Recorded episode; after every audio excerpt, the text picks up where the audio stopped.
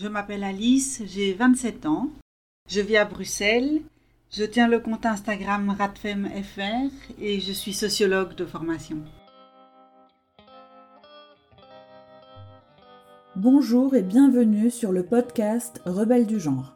Nous sommes des femmes, militantes pour l'affirmation et la protection des droits des femmes basés sur le sexe et donc notre biologie. Le sexe est la raison de notre oppression par les hommes et le genre en est le moyen. Nous sommes les rebelles du genre. Nous observons aujourd'hui avec fureur des hommes qui envahissent nos espaces, agressent nos sœurs, revendiquent nos droits. Conditionnés à la gentillesse et touchés par leur victimisation, les femmes mettent en général un certain temps à comprendre l'arnaque du mouvement transactiviste et commencent souvent par soutenir cette idéologie. Puis elles ouvrent les yeux, constatent sa violence et la refusent. Ce podcast est là pour donner la parole à des femmes qui expliqueront pourquoi et comment elles sont devenues critiques du genre et qui témoignent de leur parcours. Écoutons leurs paroles. Pendant très longtemps, j'ai eu une conscience féministe extrêmement sommaire et basique, je dirais. Par contre, les droits des personnes homosexuelles m'ont toujours beaucoup tenu à cœur. Et en fait, c'est la lutte contre l'homophobie qui m'a amené aux idées queer. J'ai consommé du contenu transactiviste pendant des années sans le nommer comme ça, parce que je voulais simplement m'intéresser à la communauté LGBT pour pouvoir les soutenir du mieux possible depuis ma place. Et on arrive très vite sur la théorie du genre, en cherchant du contenu LGBT ou du contenu féministe d'ailleurs en ligne. Et donc pour moi, l'introduction à ce sujet-là, ça a été euh, les visuels du style la licorne du genre. Hein. Donc j'ai défendu l'idéologie transactiviste de manière assez forte pendant un bon moment. J'ai ingurgité, il n'y a pas d'autre mot, euh, leur vocabulaire et toutes les idées euh, qu'il sert à véhiculer, sans du tout me rendre compte de l'homophobie qu'il y avait derrière. Je suis obligée de l'avouer. Euh, j'étais colonisée par l'idée que c'était une communauté soudée avec des intérêts convergents. C'est ça qu'on nous vend à longueur de journée. Hein. J'en suis revenue aujourd'hui. Mais chez moi, ce lavage de cerveau a très bien fonctionné. J'avais assez profondément intégré le fait que se dire homme ou femme, c'était suffisant pour être ou pour devenir homme ou femme, et que c'était violent de ramener les personnes trans à leur sexe de naissance, que ce soit en leur présence ou en leur absence. Par contre, comme je le disais, je faisais pas lien avec l'homosexualité. J'étais très naïve là-dessus. Pour moi, dire qu'une femme trans est une femme, c'était une chose. Mais dire que du coup, les lesbiennes ne peuvent pas refuser d'avoir des relations avec ces personnes qui se disent femmes, c'en était une autre. Et ça, ça ne me passait même pas par la tête. Et honnêtement, j'ai pas le souvenir de l'avoir entendu dire, ou en tout cas pas de cette manière-là, par les transactivistes que je suivais à l'époque sur YouTube. Je crois que dans mon esprit, j'avais un préjugé favorable vis-à-vis des personnes trans parce que je partais du principe que les gens, de manière générale, sont honnêtes et bienveillants jusqu'à preuve du contraire. Et donc, j'aurais pas imaginé qu'ils mettent la pression aux lesbiennes en particulier relationner avec ceux qui s'autodéfinissent comme des femmes trans. Pas plus que je pouvais concevoir qu'on pousse une lesbienne à relationner avec n'importe quelle femme, hein, d'ailleurs. Oui, c'est clair que c'est très bisounours, euh, mais j'assume parce que c'est notamment lié à l'éducation que j'ai reçue. Mais j'ai quand même fini par me poser des questions, hein, je vous rassure. Donc, je vous raconte ma première prise de conscience, même si je sais pas si on peut vraiment parler de pic trans, parce que ça a quand même eu un impact limité. C'est dans le contexte que je viens de vous raconter. J'ai notamment suivi Claude Emmanuel sur Instagram, qui est une personne trans MTF, avec une audience importante en France. Petite parenthèse, aujourd'hui, moi, je ne dis plus que personne trans FTM ou MTF, pour éviter tout malentendu. Comme ça, on sait bien de qui on parle. Un jour, cette personne euh, profère des menaces de mort à l'égard des fameux hommes cis, qui sont le diable incarné, n'est-ce pas hein? En story sur Instagram. Moi, j'ai lu ça en me disant que ça volait pas très haut, mais euh, j'ai passé à autre chose. Et puis cette story a été supprimée par Instagram, et là elle s'en est plainte, Elle a crié aussi sexisme et tout. Et donc là, je me suis dit, ok, euh, il faut pas déconner. On n'insulte pas et on ne menace pas les gens sur Instagram. Donc, je lui ai écrit que c'était effectivement des menaces de mort, ce qui est interdit sur tous les réseaux sociaux, comme dans la vraie vie, évidemment. Là, elle a mis mon message en story en me traitant, je cite, de Gestapo des six et en disant que je délirais. J'ai encore essayé de faire un effort de communication en lui répondant qu'il y a des règles pour s'exprimer en public, que ces règles ne sont pas là pour rien, et que, en l'occurrence, je critiquais pas le fond de sa pensée, mais uniquement les termes qu'elle avait employés. Mais j'ai évidemment été bloqué dans la foulée. J'ai juste eu le temps de voir qu'elle avait encore partagé un message de quelqu'un d'autre, qu'il applaudissait en disant que la violence est nécessaire, qu'il le veuille ou non. Bon, ça s'est arrêté là, c'était sans grande importance, mais cette anecdote m'a quand même marqué et m'est restée en tête. Ça m'a fait un peu déchanter, surtout que Claude Emmanuel est adulé par beaucoup de personnes trans, qui disent qu'elle les a énormément aidés et inspirés dans leur parcours. Donc là, je me suis quand même dit, si c'est des attitudes pareilles qui sont leur modèle, on est mal barré pour le vivre ensemble et la démocratie. Quelque temps après ça, j'ai découvert le féminisme radical, toujours sur Insta, un peu par hasard. Et là, euh, j'ai appris et compris plein de choses. J'ai notamment eu un vrai déclic sur le transactivisme. Avec le recul, je me rends compte en fait que j'ai eu l'intuition de devoir séparer les questions LGB et T dès le début, quand j'étais très jeune et pendant longtemps sur base de l'idée toute simple que les personnes trans choisissent de transitionner, alors que l'orientation sexuelle, ça se choisit pas, et que donc ça n'avait pas de sens de les réunir dans une même communauté. Je me souviens même m'être régulièrement dit que si moi j'avais été lesbienne, j'aurais pas apprécié de devoir, entre guillemets, intégrer les personnes trans à ma communauté, à cette lutte et euh, à cette identité. Cette opposition toute simple, elle manque sans doute de nuances, ne fût-ce que parce qu'il y a des personnes qui se disent trans sans avoir la moindre intention de modifier leur apparence ou leur anatomie, donc ne font pas de transition au sens où moi je l'entendais à l'époque, puisque moi je parlais plutôt de personnes transsexuelles que transgenres à ce moment-là. Mais c'est un réflexe naïf que je trouve quand même intéressant. Ça a été bien enfoui quand j'ai consommé du transactiviste que j'identifiais pas comme tel et c'est revenu. Et aujourd'hui euh, je suis de nouveau dans cette idée là évidemment. Euh, depuis que j'ai découvert le féminisme radical je repris cette conviction là sous une forme un peu différente un peu mieux informée et davantage consciente euh, des enjeux qu'il y a derrière tout ça. Pourquoi penses-tu que cette idéologie est une menace pour les femmes, pour leurs droits, pour les enfants? Et pour la démocratie Si vous voulez bien, je voudrais faire un petit détour par la théorie du genre elle-même, en fait, avant de parler des conséquences que ça implique. Évidemment, le plus frappant quand on analyse ces discours avec un regard critique, ce que j'espère réussir à faire aujourd'hui, c'est euh, l'aspect circulaire et stéréotypé de la définition de ce que c'est un homme et une femme. Pour moi, ça revient à différencier le sexe et le genre, mais en inventant de nouvelles définitions pour l'un et pour l'autre. Donc le genre, ça devient une identité et un ressenti profond, irrationnel, indiscutable, qui peut recouvrir les catégories hommes et femmes que tout le monde connaît, mais aussi plein d'autres genres non-binaire, genre, gender fluide, etc. Il y a pour ainsi dire un genre par personne. Hein.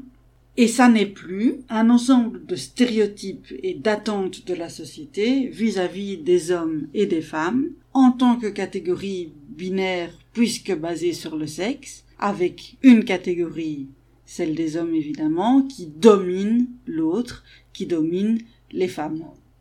De son côté, le sexe, ça devient une construction sociale, une invention de la science qui veut brimer nos identités en nous disant qui on doit être et en nous empêchant de nous réaliser en tant qu'individus. Et donc on refuse de dire que c'est une notion biologique de base, applicable à l'ensemble du règne animal, et liée à notre capacité à nous reproduire entre individus, mâles et femelles. Ça, c'est évidemment le cœur du problème, mais au départ de ça, qui est une aberration totale, moi j'ai aussi euh, identifié toute une série d'amalgames ou d'inversions que cette théorie-là euh, peut engendrer et euh, que je voudrais donc partager avec vous. Alors la liste n'est sûrement pas exhaustive, mais je crois qu'elle est déjà suffisamment longue pour se rendre compte qu'on a un gros gros problème. D'abord, en ce qui concerne le sexe et le genre, pour moi, il y a au moins trois énormes confusions. La première, c'est que on inverse l'inné et l'acquis, puisqu'on prétend que le genre est notre essence profonde et que le sexe est une invention de la science moderne, pour faire simple. On confond donc complètement notre part animale et notre part sociale, c'est-à-dire qu'on n'en a plus rien à fiche de la différence entre la biologie et la sociologie, et on n'en a plus rien à fiche des bases de chacune de ces disciplines. Hein.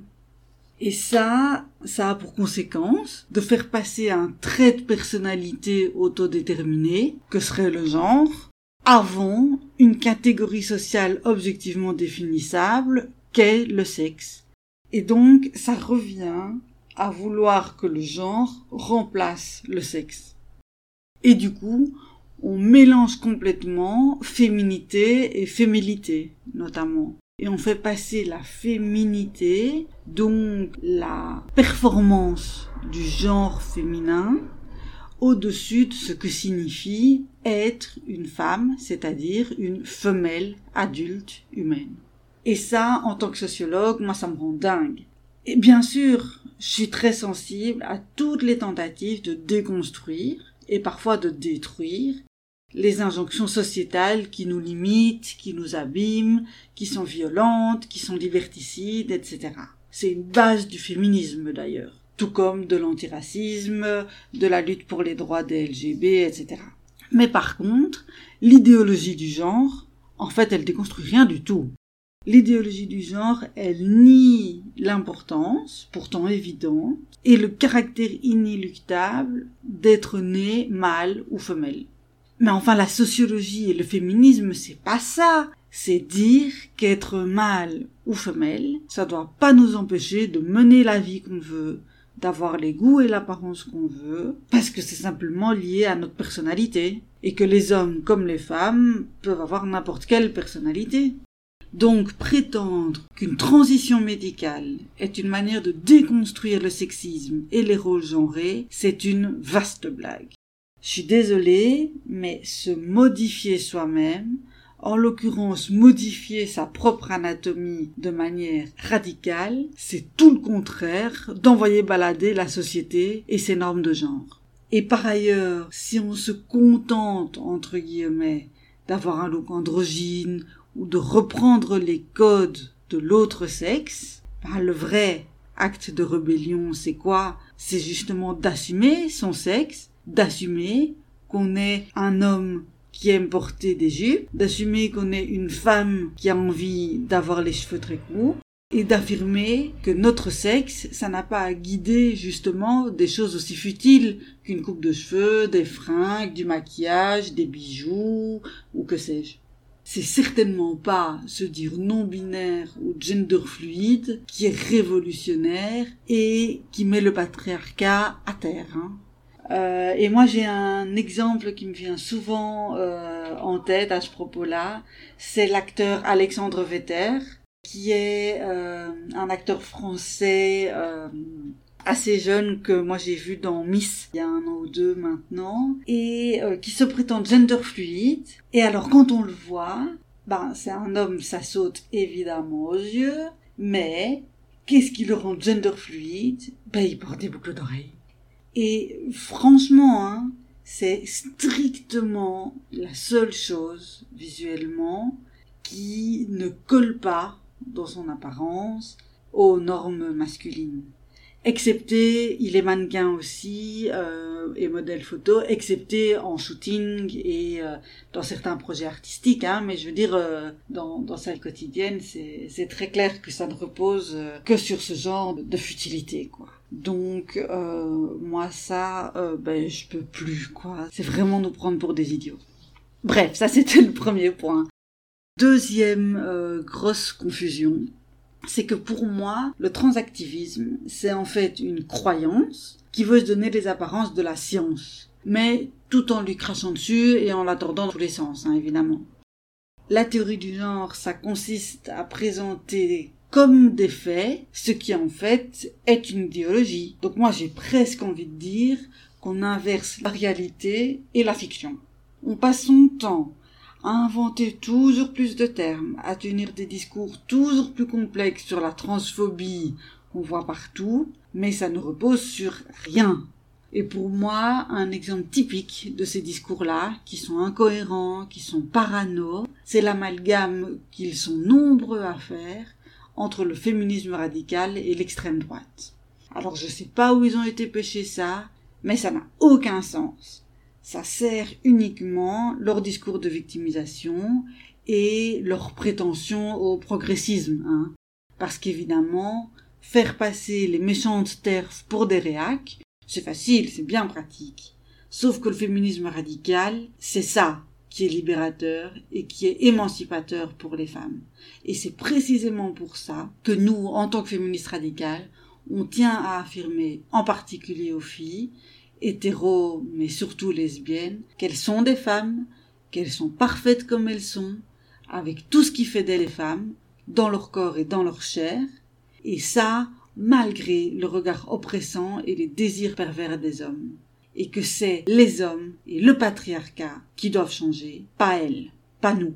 Voilà, c'est tout simple. Donc quand on a dit ça, est-ce qu'il y a encore besoin de préciser de quel côté se trouve la violence et l'intolérance? Troisième euh, confusion que j'avais envie euh, de citer, c'est une conception complètement délirante du normal et du pathologique, de la règle et de l'exception. Pour moi, dans la théorie du genre, on a vraiment l'impression qu'ils comprennent pas la différence entre un trouble et une diversité normale au sein de la population. Donc forcément, on estime chez les transactivistes que la psychiatrisation, c'est-à-dire le fait que la psychiatrie s'intéresse à un trouble et essaye de diagnostiquer, de le décrire et de le soigner, ça n'est que ça, hein, la psychiatrisation. Pour eux, c'est synonyme de psychophobie. Par exemple, moi je suis désolée, mais il suffit de connaître l'étymologie de dysphorie pour comprendre que c'est une maladie. Dysphorie, c'est l'inverse de euphorie. Donc la dysphorie, c'est un sentiment pénible, désagréable, général qu'on a par rapport à son propre corps. Ça, ben je suis désolée, mais on ne fera pas croire que ça n'est pas un enjeu et un problème de santé mentale.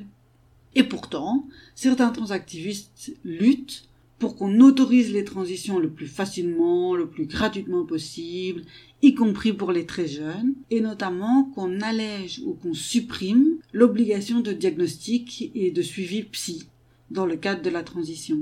Mais en fait, quand on écoute vraiment les personnes trans, et les transactivistes eux-mêmes d'ailleurs, hein, leur souffrance, elle saute aux yeux. Et c'est quoi la solution qu'ils proposent? Ben, Pour caricaturer, c'est l'automutilation. Donc, sorry not sorry, moi, c'est pas ça ma conception du bien-être. Hein.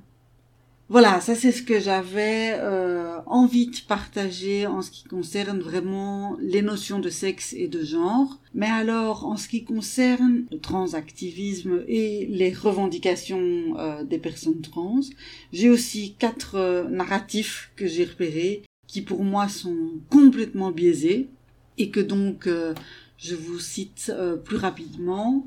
Le premier, c'est que j'ai l'impression que l'idéologie du genre fait que certains se sentent autorisés à demander tous les droits possibles et imaginables pour les personnes trans. Et ils oublient complètement ce que ça signifie de vivre en société. Donc la fameuse inclusion, par exemple, ben chez eux, ça vire au caprice narcissique et on dirait que obtenir des droits pour une population déterminée, ça revient à retirer des droits à tous les autres. Et c'est pas grave, ça n'a aucune importance. Mais c'est pas comme ça que les luttes sociales fonctionnent. L'antiracisme, ça n'est pas retirer des droits aux blancs. Le féminisme, ça n'est pas retirer des droits aux hommes c'est simplement se battre contre une oppression, une discrimination ou des violences. C'est très très très différent. Deuxième point, je crois que le transactivisme, en fait, il confond le respect que les personnes trans ont le droit d'exiger comme tous les êtres humains et la soumission qu'ils attendent de notre part à leurs idées et à leurs revendications, quelles qu'elles soient. Donc, ils qualifient du coup de violence toutes les frustrations qu'ils et elles vivent. Et ils attribuent toutes leurs souffrances à la manière dont le monde extérieur les maltraite.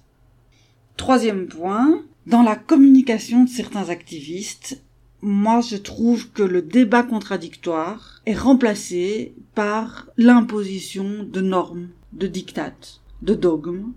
Et on prétend qu'on essaye d'éduquer les fameuses personnes cis pour en faire soi-disant des alliés. Mais en fait, les alliés, c'est qui? C'est ceux qui vont avaler tout ce qu'on leur raconte. Et les alliés, on les amène comment à notre cause ben, en silenciant tous les autres, qui se contentent pourtant de poser des questions ou d'émettre des doutes raisonnables. Et en faisant ça, pour moi, on mélange complètement information et prosélytisme. On mélange militantisme et harcèlement.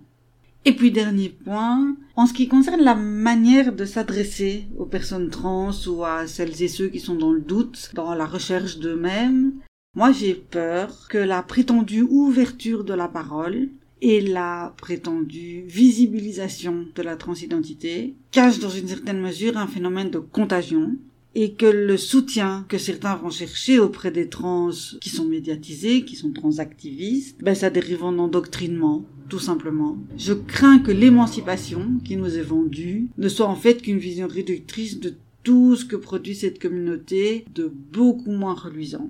Et du coup, moi je trouve aussi effrayant de constater que ce sentiment d'appartenance à une communauté semble, dans certains cas en tout cas, être l'équivalent d'un droit qu'il s'attribue à empêcher les autres, en particulier les femmes, d'avoir leurs propres espaces, leurs propres communautés, leurs propres enjeux. Mais ça, évidemment, on en reparlera. Hein.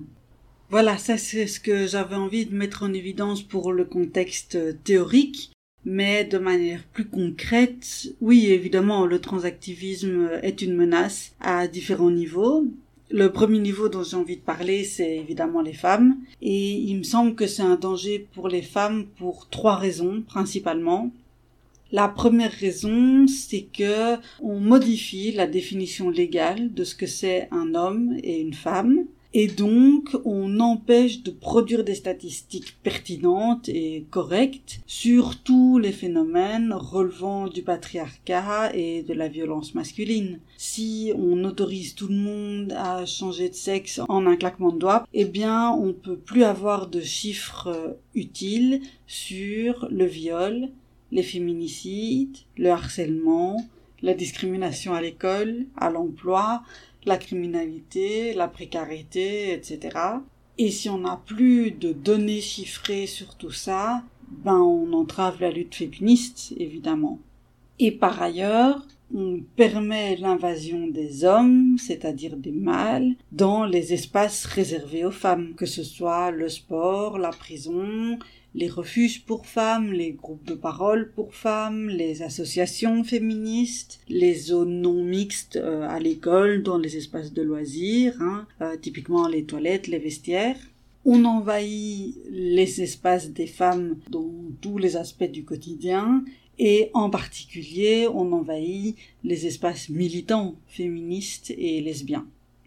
La deuxième raison, c'est que moi je trouve ça extrêmement insultant de dire haut et fort que les femmes qui ne se disent pas autre chose que femmes, qui revendiquent pas une autre étiquette, c'est ce que eux appellent donc les femmes cis, ben elles sont femmes parce qu'elles ont un sentiment profond d'être des femmes, ce qui euh, n'a pas de sens parce qu'en fait personne n'a le sentiment profond d'être un homme ou une femme, ou alors elles sont femmes parce que elles adhèrent aux stéréotypes de genre, elles adhèrent aux euh, attentes que la société a vis-à-vis des femmes, et ça, non seulement, moi ça me paraît pas possible à 100%, personne ne colle à 100% au rôle euh, féminin ou masculin, mais en plus, si une femme y correspondait à 100%, par définition, vu la société patriarcale dans laquelle on vit, ce serait pas un choix libre de sa part, et donc ce serait pas révélateur de son identité profonde.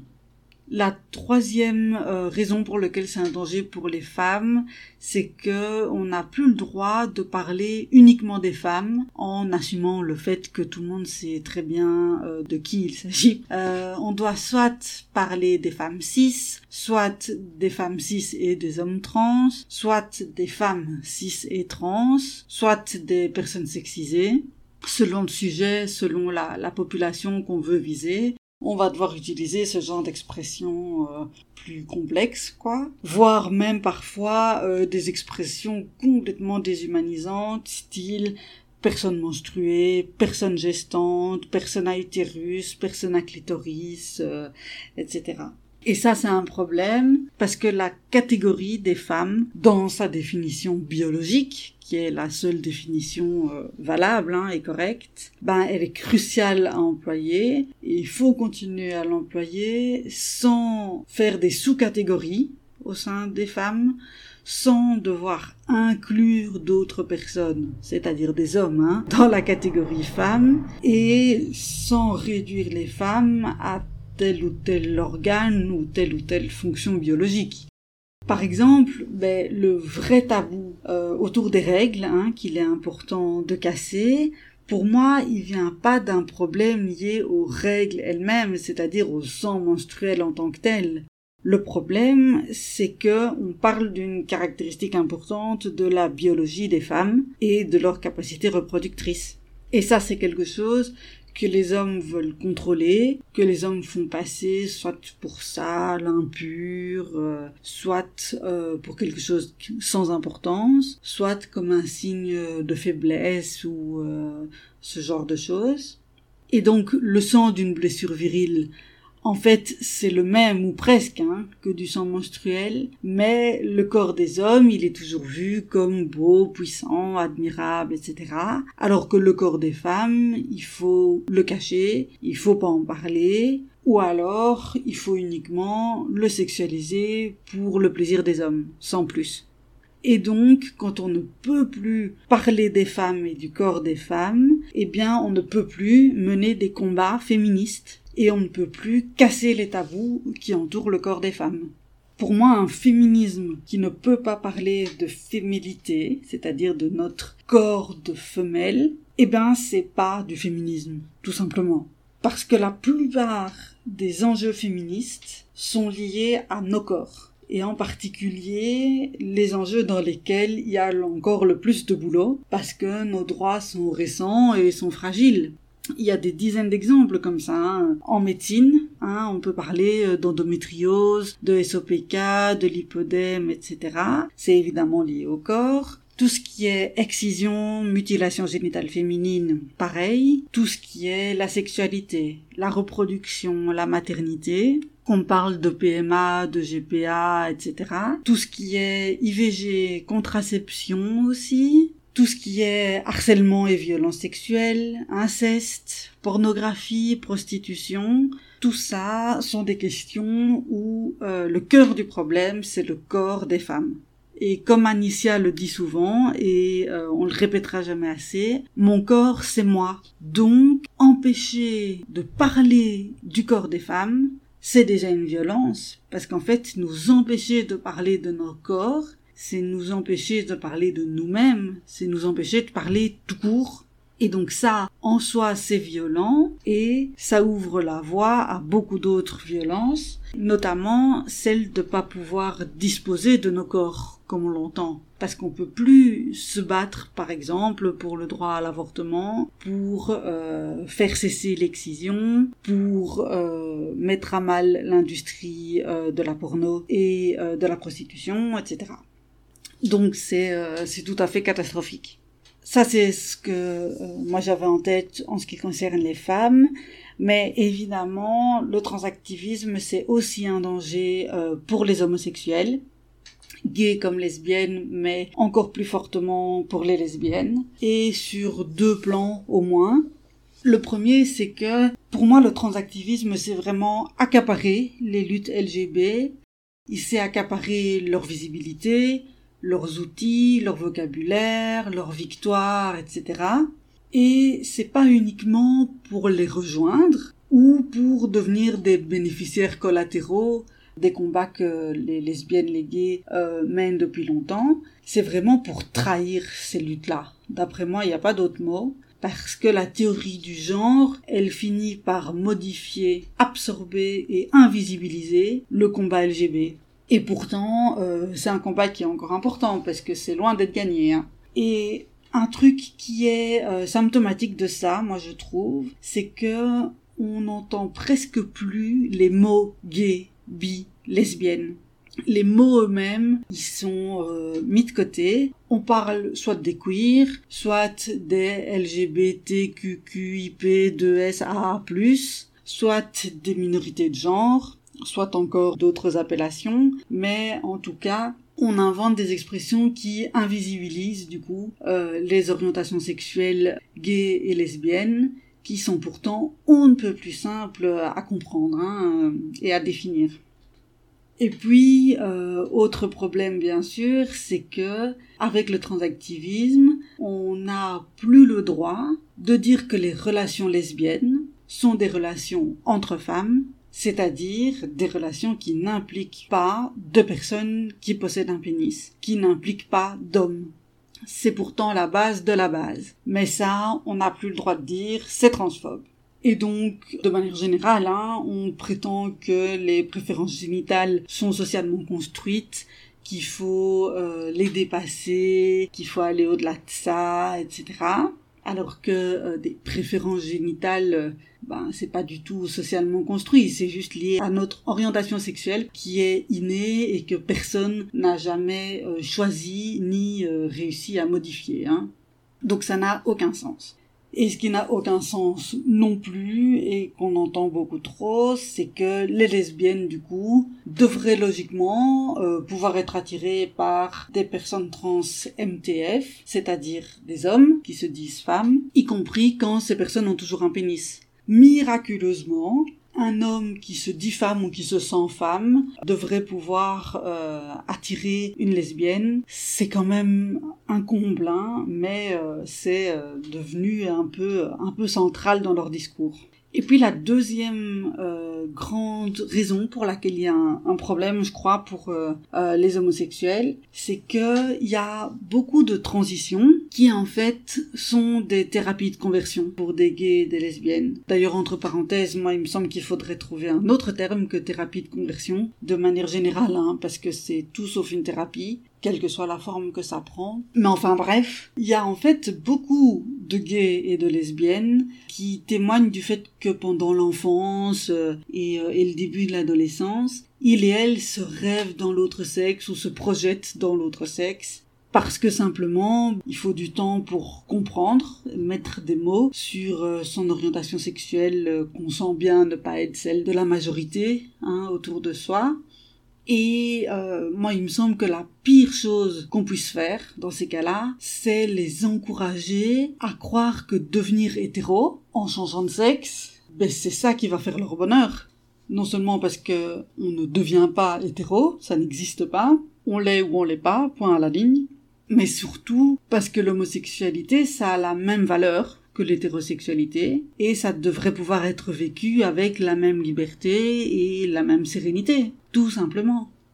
Et c'est notamment ces gays et ces lesbiennes-là qui transitionnent pour s'éloigner en quelque sorte de leur homosexualité, pour pouvoir euh, la nier, l'oublier, la mettre de côté. Ce sont ceux et celles-là qui sont nombreux et nombreuses à détransitionner ensuite quand euh, ils et elles ont fait euh, un travail et, ont avancé dans leur vie et ont euh, voilà compris que c'était simplement leur leur orientation sexuelle et que ils devaient l'accepter et surtout que la société en fait devait l'accepter autour d'eux et que le, le problème ne vient pas d'eux ou d'elle, mais, euh, mais de l'homophobie de la société. Troisièmement, le transactivisme, c'est évidemment un problème et un danger pour les enfants. Déjà, ben, les transitions médicales, c'est particulièrement dangereux chez les très jeunes. Et puis, même sans intervention chirurgicale ou sans traitement hormonal, tout ce qui est binder, par exemple, c'est une catastrophe pour la santé. On en a déjà parlé dans des épisodes précédents. Le fait de se binder les seins, c'est-à-dire de les comprimer pour avoir un torse plus plat et plus masculin, c'est extrêmement dangereux, ça a plein de conséquences à terme. Et donc, à cet âge-là, euh, chez euh, les jeunes ados, euh, notamment, ben, il faut leur foutre la paix et il faut les protéger contre eux-mêmes. Il faut leur faire comprendre, je crois, que euh, le problème c'est pas leur corps, le problème, c'est euh, le regard que la société a dessus et le fait que ce regard soit euh, malveillant, en fait. Donc c'est vraiment vraiment pas un service à leur rendre de les encourager dans des transitions trop jeunes parce que c'est normal en fait qu'il faille du temps euh, aux filles comme aux garçons d'ailleurs hein, euh, à l'adolescence pour se découvrir et s'assumer. Voilà, ça c'est les trois catégories de personnes qui sont les plus directement euh, touchées par le transactivisme, ça va de soi, mais de manière générale, dans la société. Moi, je trouve que le transactivisme, euh, ben, il ramène tous les débats à l'unique question de l'identité de genre, de la transphobie et de tout ce qui va autour. Et donc, on n'arrête pas de nous dire qu'il faut faire attention à froisser personne, à ne mégenrer personne, à inclure tout le monde. Et en fait, ça devient presque plus important que euh, de mener les luttes sociales, de mener les combats qu'il y a encore euh, à mener. Et moi, euh, j'ai carrément peur que tous les problèmes de raisonnement et de logique qu'il a dans la théorie du genre euh, finissent par déteindre aussi sur d'autres sujets que la notion de genre elle-même. Et moi, je me dis que ça va empêcher toute une génération qui a baigné là-dedans, qui a été biberonnée à ça, ça va les empêcher de raisonner correctement, tout simplement. Et il me semble que ça se voit déjà, en fait, il y a déjà plein d'exemples de de, ce genre-là.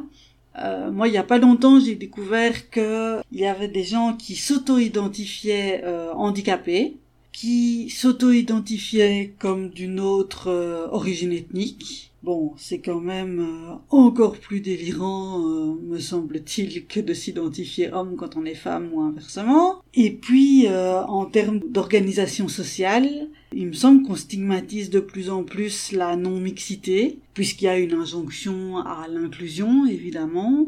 Et on demande à tout le monde de faire toujours plus d'intersectionnalité, alors que cette notion a quand même ses limites et qu'on a le droit de la questionner, quoi.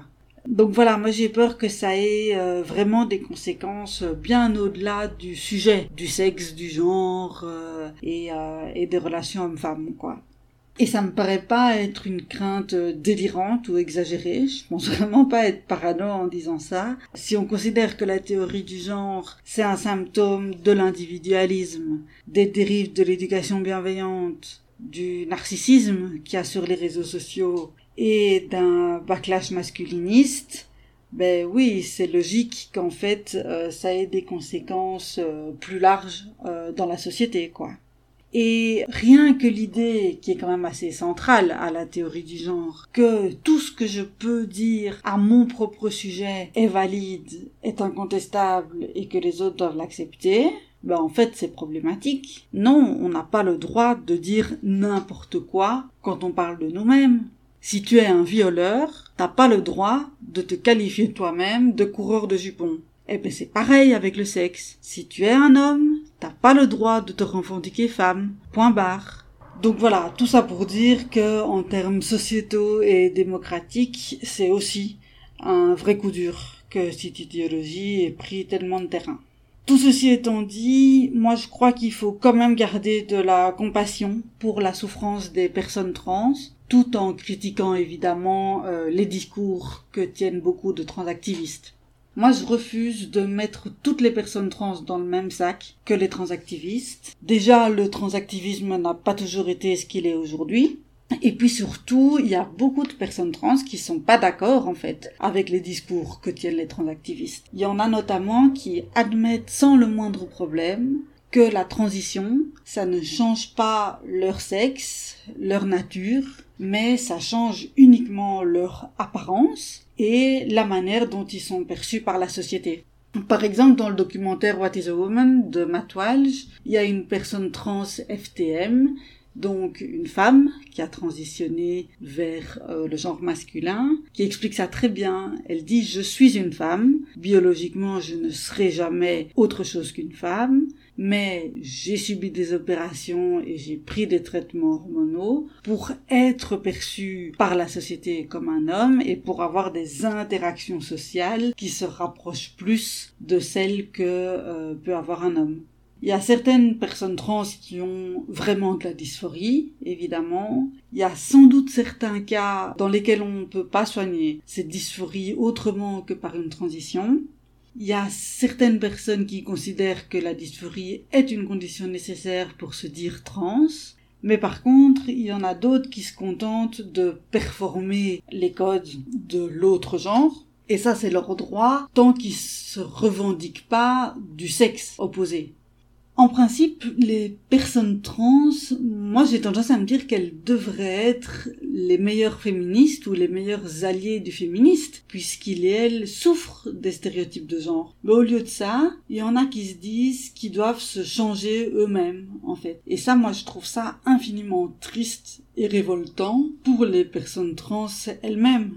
J'ai parlé de choix tout à l'heure euh, en disant que j'étais revenue en quelque sorte, depuis que j'ai découvert le féminisme radical, à l'idée que la transidentité se choisit. Mais en fait, pour être plus précise, je crois que la transidentité, c'est toujours la conséquence d'un profond malaise et que les gens ne choisissent pas, évidemment, de ressentir ce malaise, que ce malaise n'est pas de leur faute. Par contre, on est tous et toutes, évidemment, responsables de la manière dont on gère nos problèmes et notamment notre santé mentale. Donc, sans excuser le moins du monde les discours et les comportements problématiques qui sont légion chez les transactivistes, moi j'essaye de jamais perdre de vue que dans l'écrasante majorité des cas, les personnes trans lambda et anonymes, hommes ou femmes, ben, ils et elles ont trouvé dans la transidentité un refuge face à une détresse immense. Alors, sauf dans de rares exceptions, peut-être, moi je crois pas que ce soit une solution constructive, cette transition. Qu'elle soit uniquement sociale, entre guillemets, ou qu'elle soit euh, médicale. Et donc c'est pour ça que moi je trouve que c'est important de parler de dysphorie comme d'un trouble, en tout cas chez les adultes, pour pouvoir mieux le soigner mais euh, je m'autorise pas à juger quiconque pour sa manière de gérer son mal-être. Tant que ça ne fait pas du tort à autrui. Et c'est là que l'équilibre est difficile à tenir en ce qui concerne la transidentité. Parce qu'en réalité, le transactivisme, comme on vient d'en parler longuement, ben, c'est un danger pour autrui, pour la société euh, tout entière et notamment dans sa manière de parler de la dysphorie et de l'autogéniphilie aussi par exemple, ou plutôt dans sa manière de pas en parler justement. Je voudrais terminer ma réponse à cette question en parlant d'une autre catégorie de personnes qui est moins visible que les femmes et les LGB, même si elle est de plus en plus c'est les personnes intersexes. Parce que moi, je suis frappée par le fait que dans le transactivisme, et chez certaines féministes qui le soutiennent d'ailleurs, il y a une instrumentalisation des intersexes pour défendre la théorie du genre, et parfois même une fétichisation que les trans disent pourtant euh, subir eux-mêmes hein, en tant que personnes trans.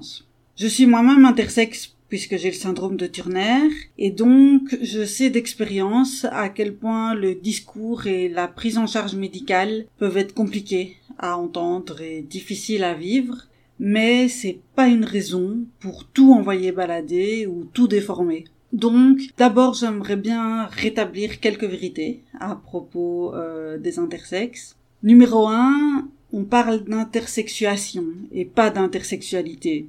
Ça n'a absolument rien à voir avec les relations ou l'orientation sexuelle, mais bien avec la sexuation, hein, c'est-à-dire les caractéristiques physiques sexuellement différenciées. Être intersexe, c'est avoir une ambiguïté, un dysfonctionnement ou une anomalie, soit au niveau des chromosomes sexuels, soit au niveau des gonades, soit au niveau des organes génitaux, c'est-à-dire au niveau des trois composantes du sexe.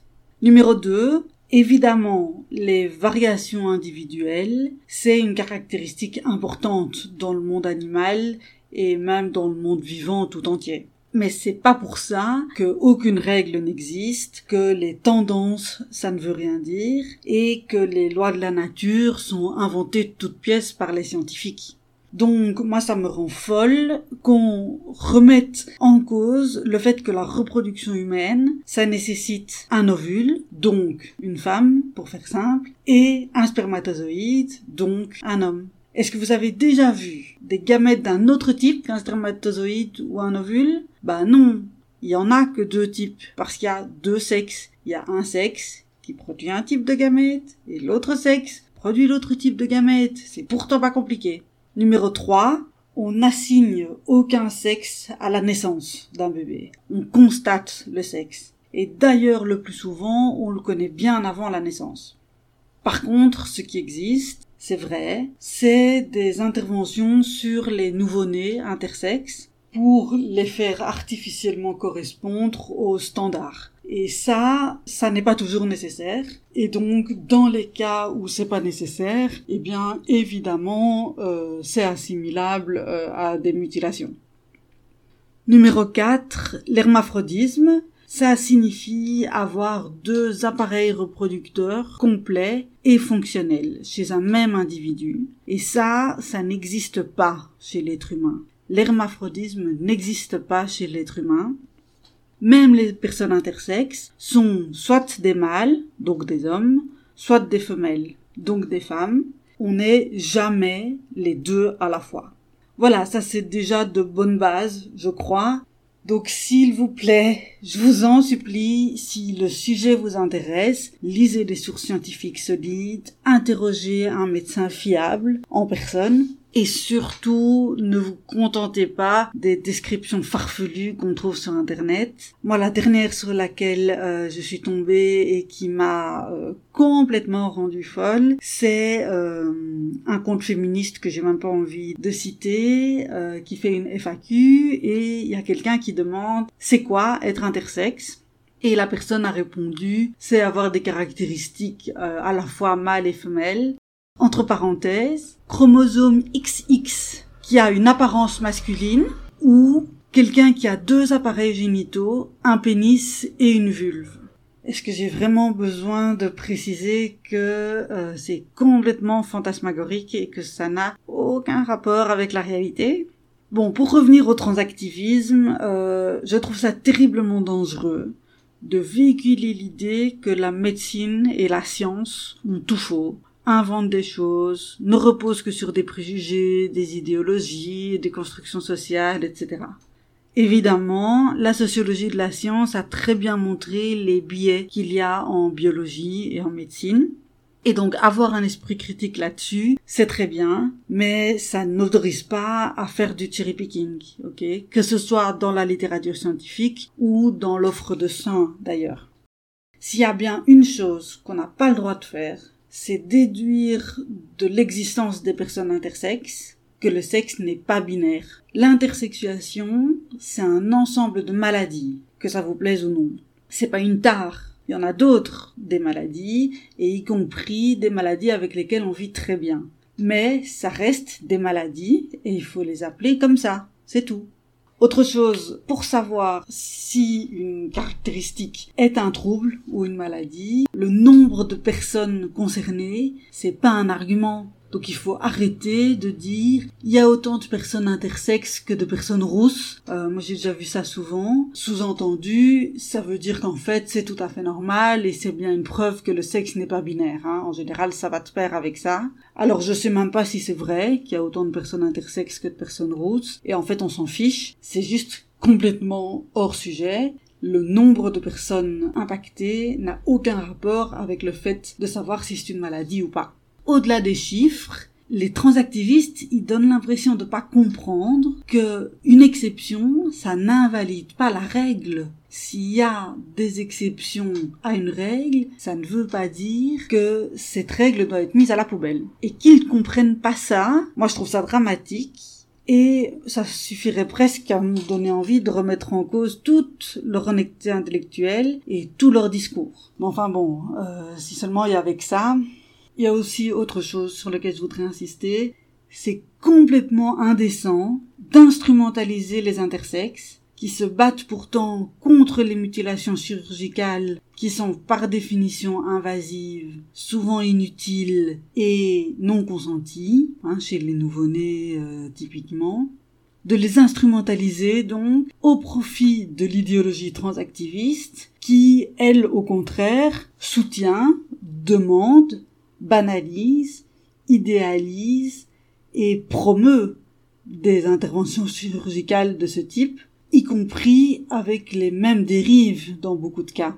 Ne fût-ce que quand ça concerne des enfants et des jeunes ados qui n'ont pas le discernement et la maturité nécessaires pour prendre ces décisions-là. Donc je trouve que c'est un comble de cracher sur la médecine qui est soi-disant transphobe, alors que les transitions médicales, justement, sont de plus en plus faciles. Dernière remarque, je défends la science ici, mais sans pour autant blanchir la médecine. Hein. La médecine devrait avoir honte de son sexisme éternel, de la stigmatisation qu'elle fait peser sur les personnes intersexes, mais aussi de sa manière d'encourager et d'aider les personnes trans à l'automutilation parce qu'il y a beaucoup de cas euh, dans lesquels les transitions médicales sont de l'automutilation et ça, encourager ça, en tant que médecin, c'est contraire au serment d'Hippocrate. Je rappelle quand même que le premier principe du serment d'Hippocrate, c'est primum non nocere, d'abord ne pas nuire. Qu'est-ce qui t'a poussé à témoigner sous ta réelle identité? Est-ce que tu te sais en sécurité pour parler librement ou est-ce que tu as déjà subi des pressions ou des menaces par rapport à ces questions? Alors je témoigne avec ma vraie identité aujourd'hui euh, parce que pour le moment je n'ai jamais eu aucun problème avec euh, mes opinions euh, sur le féminisme et en particulier sur le genre, ni en ligne ni dans la vie réelle d'ailleurs. J'en parle pas beaucoup, mais euh, quand je le fais, c'est quand même arrivé quelques fois. Il y a eu des désaccords qui ont été exprimés dans le respect, donc euh, j'ai pas envie de cacher mes opinions à ce sujet, ni à aucun sujet d'ailleurs. C'est plus facile à dire qu'à faire évidemment, et je comprends très bien celles qui préfèrent garder leur anonymat ou qui se sentent obligées de rester euh, anonymes. Mais c'est aussi pour les soutenir elles que je prends la parole le plus ouvertement et le plus sincèrement possible. Je suis extrêmement fière de les rejoindre dans cette démarche qu'on fait chacune à notre rythme et à notre façon. As-tu une anecdote à raconter sur un événement qui t'a marqué concernant la transidentité ou le transactivisme? Alors c'est pas une anecdote personnelle, mais c'est euh, l'actualité en Belgique. Chez nous, euh, on a des transactivistes qui ont interpellé les politiques sur un problème. Ils souhaiteraient que on résolve le problème de l'indication binaire du sexe, donc M ou F, sur les cartes d'identité, parce que ça pose souci pour les personnes intersexes, pour les personnes non binaires, pour les personnes gender fluides, et j'en passe. Donc comme d'habitude, on mélange un peu tout le monde, hein, il n'y a qu'à se servir. Bref, il y a donc deux options principales qui sont débattues parce qu'évidemment le politique a accepté de s'emparer de la question. Première possibilité, c'est ajouter une catégorie X en plus de M et F. Deuxième possibilité, c'est enlever complètement toute référence au sexe. Et alors, j'ai lu quelques articles dans la presse à ce sujet, et je trouve que les arguments, quels qu'ils soient d'ailleurs, sont complètement lunaires, qu'ils viennent des journalistes, des universitaires ou des associations. Donc j'avais juste envie de vous citer trois exemples et je vous laisse vous faire votre opinion. Premier exemple, c'est une prof de droit qui dit si la décision se limite à l'apparition du sexe sur la carte d'identité, cela reste un épiphénomène. La question est plutôt de savoir si lors de la déclaration d'une naissance, les parents devront encore mentionner le sexe de leur enfant ou s'ils pourront le laisser décider plus tard. Toutefois, la suppression totale du sexe de l'état civil pourrait poser des difficultés pour la lutte contre les discriminations hommes-femmes. Les statistiques ventilées par genre sont essentielles dans cette lutte. On doit pouvoir poser des diagnostics pour l'écart salarial, les discriminations à l'emploi, etc. Deuxième citation, ce sont les mots d'un journaliste. En réalité, derrière cette volonté de l'exécutif, il y a l'ambition de trouver une solution à une difficulté pointée en juin 2019 par la Cour constitutionnelle, le caractère inconstitutionnel de la loi transgenre du 25 juin 2017, qui, malgré un certain nombre d'avancées, ne sort pas d'une vision binaire et perpétue de la sorte l'obligation pour des personnes dont l'identité de genre est non binaire d'accepter un enregistrement du sexe sur base de la distinction entre femmes et hommes qui ne leur correspond pas. Et puis troisième exemple, j'ai gardé le meilleur pour la fin, un activiste transgenre qui parle de l'idée d'ajouter une case X ce schéma A3 ne reflète pas la réalité scientifique qui pointe en réalité non pas deux ou trois sexes, mais bien plus. Dernière question, as-tu quelque chose à ajouter? Oui, je voudrais faire une dédicace aux très jeunes Radfem pour qui j'ai beaucoup d'admiration euh, et que j'encourage tout le monde à aller notamment écouter dans le podcast de Marguerite Stern. Elle a donc fait une série qui s'appelle Au peuple des femmes, où elle a rencontré euh, plusieurs rat femmes qui ont entre 18 et 21 ans et qui sont exceptionnelles d'intelligence, de courage, de force et de pertinence. Merci d'avoir écouté notre parole et n'hésitez surtout pas à partager le plus largement possible. S'il vous plaît, signez la déclaration des droits des femmes basée sur le sexe, womensdeclaration.com. Rejoignez-nous, n'ayez plus peur. Ensemble, nous ferons changer les choses. Si vous souhaitez témoigner, contactez-nous par mail. À bientôt pour un nouveau témoignage de Rebelles du genre.